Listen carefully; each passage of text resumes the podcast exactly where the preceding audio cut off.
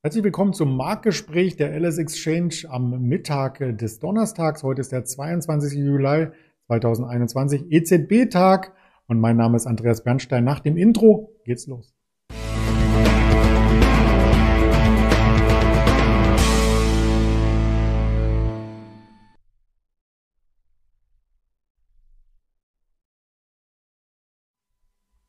Wir haben heute erneut eine DAX-Erholung gesehen, die fortgeführt wird auf die Montagsverluste. Also der Dienstag war schon im Plus, der Mittwoch im Plus, der Donnerstag heute bisher auch im Plus. Und dazu haben wir entsprechend eine Präsentation vorbereitet und möchten diese auch ins rechte Licht rücken. Wir sprechen über die starke Erholung im DAX. Wir sprechen über die Aktien Coca-Cola, United Airlines und Verizon und dazu mit dem Ingmar Königshofen, der hier quasi ähm, schon auf mich wartet und ins rechte Bild gerückt ist. Hallo Ingmar. Hi Andreas, Servus. Ja, schön, dass du bei wieder mehr Volatilität hier am Start bist. Das hattest du ja mal beklagt, dass wenig los war bei der letzten Schalte. Deswegen habe ich mal die Volatilitätsmaschine ein Stück weit angeworfen und wir sehen heute im DAX, dass es gleich wieder ordentlich zur Sache geht und zwar am Donnerstag mit weiterer Stärke bei 15.000 570 waren wir schon und damit kann der DAX mal wieder, muss man sagen, 100 Punkte zulegen und sich von den Wochentiefs, die wir am Montag gesehen haben, über 500 Punkte nach oben arbeiten. Was waren denn da die Gründe? Ja, erstmal der absolute Wahnsinn natürlich. Äh, wir hat, du hast es gerade schon angesprochen, also vielen Dank, dass du die Wohlermaschine angeschmissen hast. Aber natürlich sind die Schwankungen momentan sehr, sehr groß. Äh, du hast es gerade schon angesprochen, am Montag ging es deutlich bergab. Jetzt sehen wir seit Dienstag wieder diese enorme Erholung. Dann gestern natürlich der Markt auch weiter gestiegen, heute wieder ein Gap nach oben. Äh, aufgemacht, also wieder eine Kurslücke, der Markt wieder gestiegen.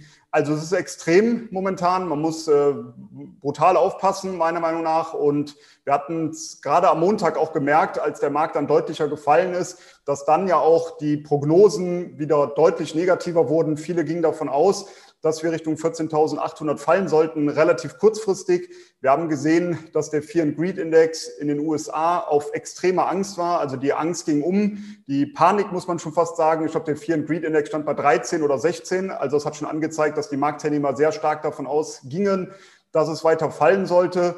Und jetzt sehen wir eben diese deutliche Erholung Prinzipiell gehe ich schon davon aus, dass die Volatilität weiter hoch bleiben wird. Wenn man zum Beispiel auch den saisonalen Chart von der Volatilität für den DAX anschaut, dann sieht man eben, dass es so bis Ende Juni die Volatilität, also die Schwankungsbreite eher rausgeht und dann ab Juli deutlicher anzieht, ähm, sogar dann über die nächsten Wochen und Monate.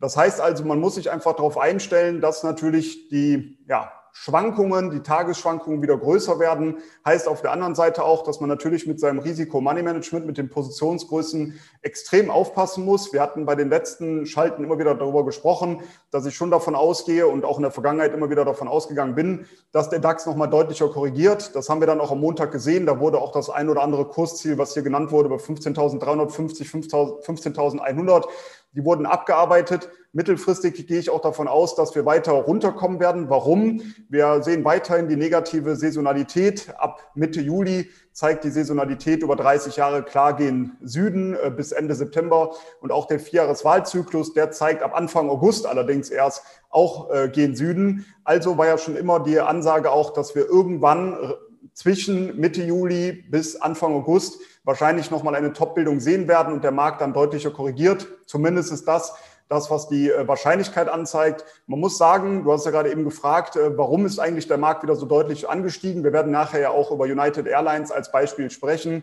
Es gab ja wieder die Angst oder die Corona-Angst, die wieder etwas umgegangen ist. Und da hat man natürlich gespannt auch auf verschiedene Zahlen gewartet von Touristik oder aus der Touristikbranche.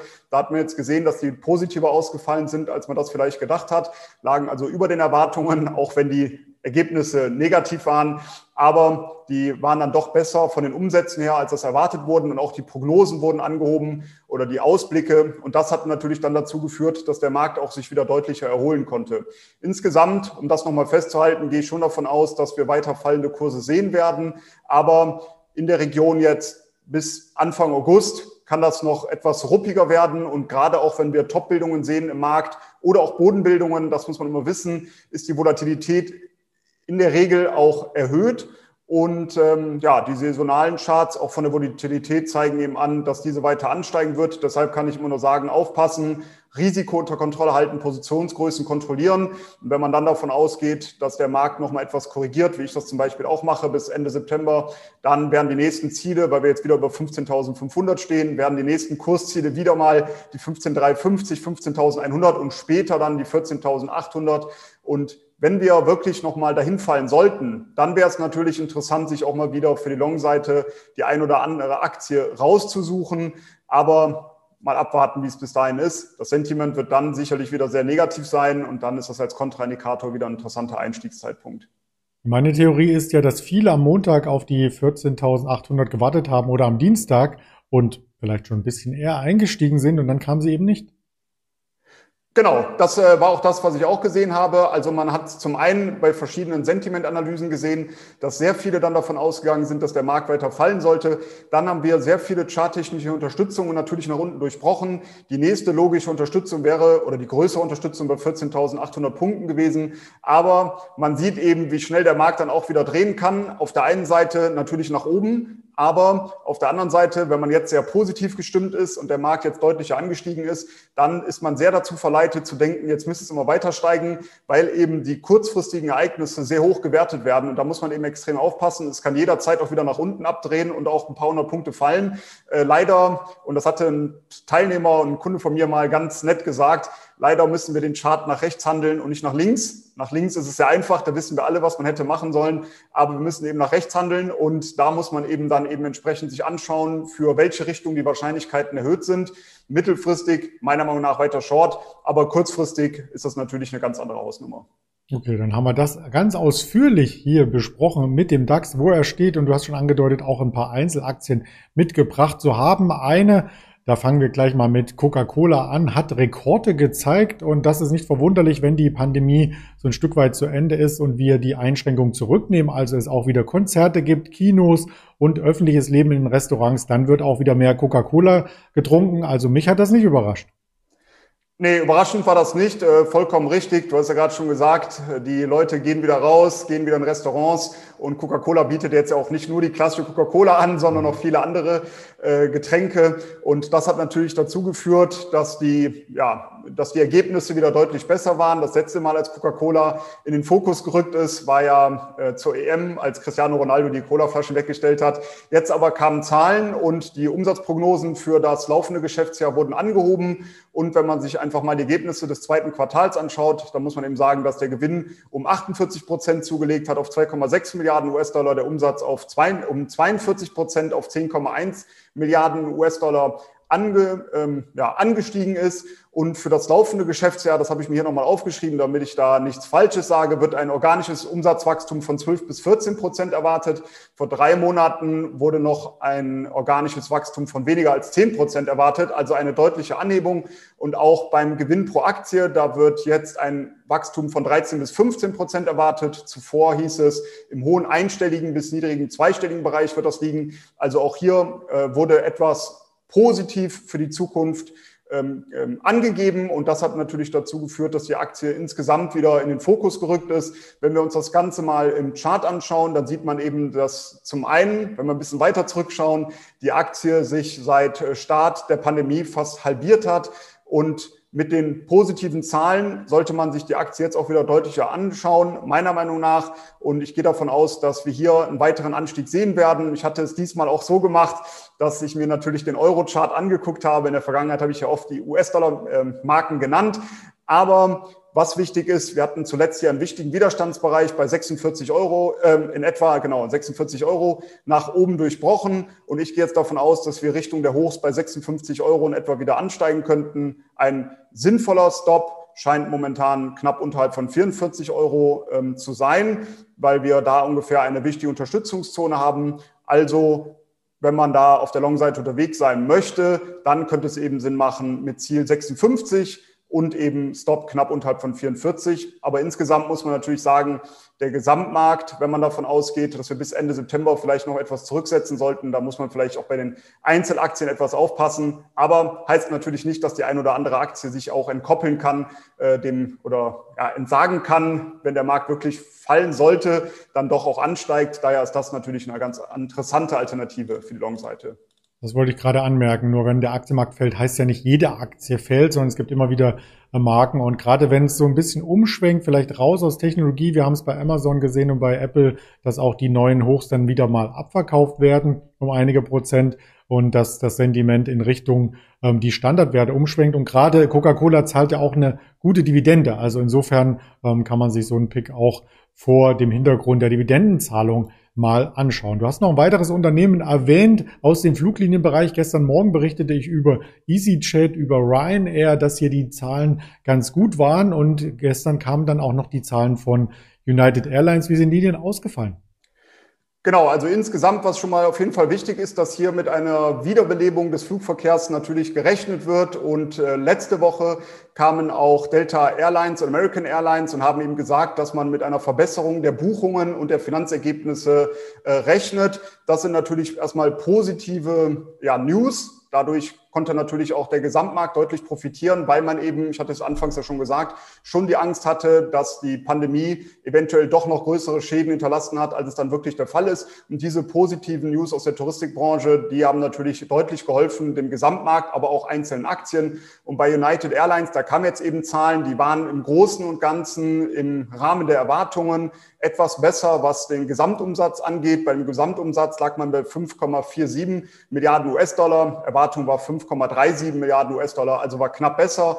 Und bei den bereinigten Ergebnissen der Aktie, da lag der Verlust, den wir natürlich noch haben, bei 3,91 Dollar. Das war aber genau das, was man auch in etwa erwartet hat. Und insgesamt sind natürlich hier die Prognosen sehr wichtig und die sehen sehr positiv aus. Aber es muss natürlich sehr klar sein, dass das ein sehr, eine sehr riskante Wette schon fast ist, weil jederzeit, wenn es natürlich wieder Einschränkungen geben sollte, aufgrund der Corona-Pandemie oder aufgrund von verschiedenen Varianten, dann wird das natürlich die Airlines ganz besonders wieder treffen. Deshalb ist das natürlich hoch, äh, ja, hoch risikoreich, wenn man hier einsteigen möchte. Wenn man sich das Ganze mal im Chart anschaut, dann sieht man eben auch, wie die Airline gelitten gelitten hat. Die Aktie stand vor der Corona-Pandemie oder vor dem Ausbruch bei circa 86 Euro, ist dann unter 20 Euro eingebrochen. Also wahnsinniger Preisverfall natürlich, konnte sich zwischenzeitlich auch wieder deutlich erholen, erholen bis knapp 54 äh, Euro, also wieder mehr als verdoppeln. Das sind natürlich extreme Ausschläge, die man hier sieht. Da merkt man auch, vielleicht braucht man nicht unbedingt ein Hebelprodukt, wenn man eine solche Aktie handelt, sondern es reicht dann auch, sich die Aktie ins Depot zu legen, wenn man langfristig davon überzeugt ist. Aber wir haben jetzt eine deutliche Unterstützungszone bei 32 32 bis 34 Euro und ein Widerstand bei 42 Euro. Sollten wir darüber ansteigen, also über die 42 Euro, dann wären meine nächsten Ziele bei 50 beziehungsweise 54 Euro, später sogar dann 65 Euro. Aber wie gesagt, ist sehr risikoreich und wenn man das Ganze absichern möchte, dann macht das sicherlich Sinn unterhalb dieser Unterstützungszone, unterhalb von 32 bis 34 Euro, weil da scheint die Aktie momentan zumindest ganz gut nach unten abgesichert zu sein. Das klingt spannend und vielleicht kann man sie auch verbinden. So ein Flug mit äh, United Airlines und eine Coca-Cola in der Hand, dann hat man beides und vielleicht, wenn man gelandet ist und man darf wieder telefonieren, noch ein Telefongespräch über Verizon. sehr, sehr schöne Überleitung, ja. Auch hier haben wir äh, Zahlen bekommen und da war es dann wirklich äh, doch überraschend, dass es eine Anhebung der Gewinn- und Umsatzprognosen gab.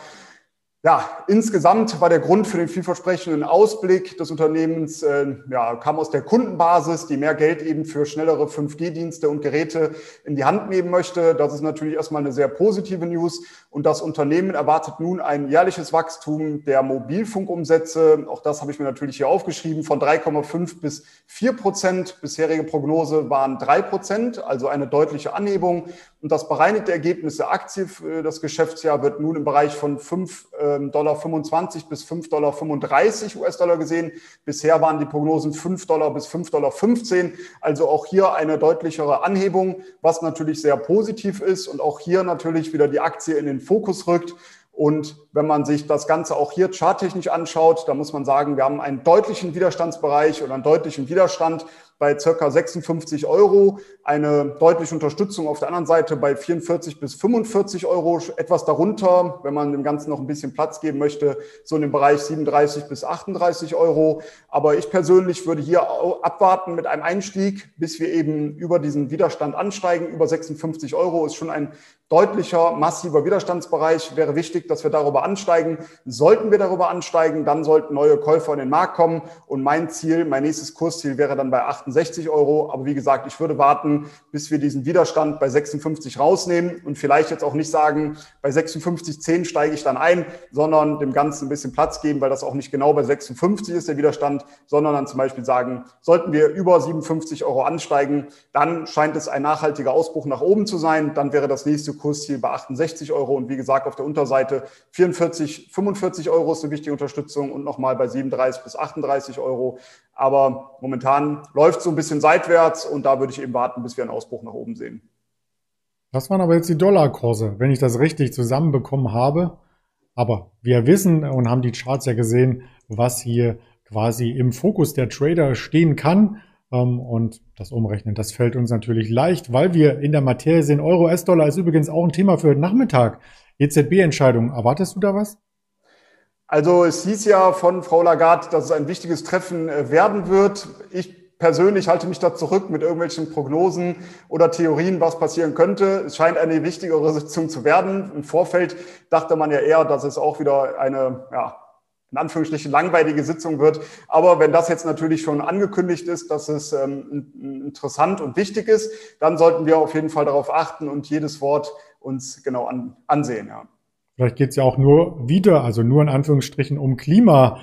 Ziele und so weiter. Das ist ja auch eines ihrer Lieblingsthemen gewesen und äh, so ähnlich wie Jeff Bezos mit einem äh, klimaneutralen Auto dann zu seiner Rakete gefahren ist. Vielleicht ist auch das ein Punkt, wo sie nochmal Aufmerksamkeit erregen kann. Ähm, man darf gespannt sein. Es wird auf alle Fälle hier morgen Thema sein auf den Kanälen der LS Exchange bei YouTube, bei Twitter, bei Instagram, bei Facebook, als Hörvarianten bei Spotify, Deezer und Apple Podcast. In diesem Sinne wünsche ich dir auch viel Spannung heute Nachmittag, Ingmar, und wir sehen uns dann gern nächste Woche wieder.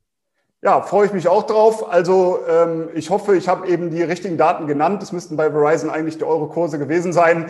Ähm, ich hatte es, wie gesagt, kurz vor dem Interview noch geändert von US-Dollar auf Euro. Da vielleicht einfach nochmal reinschauen. Aber ich habe jetzt gerade nochmal geguckt. Die Aktie steht bei 47,53 genau. in Dollar 56,26. Von daher sollte das eigentlich von der Seite passen. Aber ich wünsche natürlich auch viel Erfolg bei den weiteren Trades. Und dann freue ich mich auf nächste Woche zum nächsten Interview. So machen wir's. Bis dahin. Ciao. Ciao.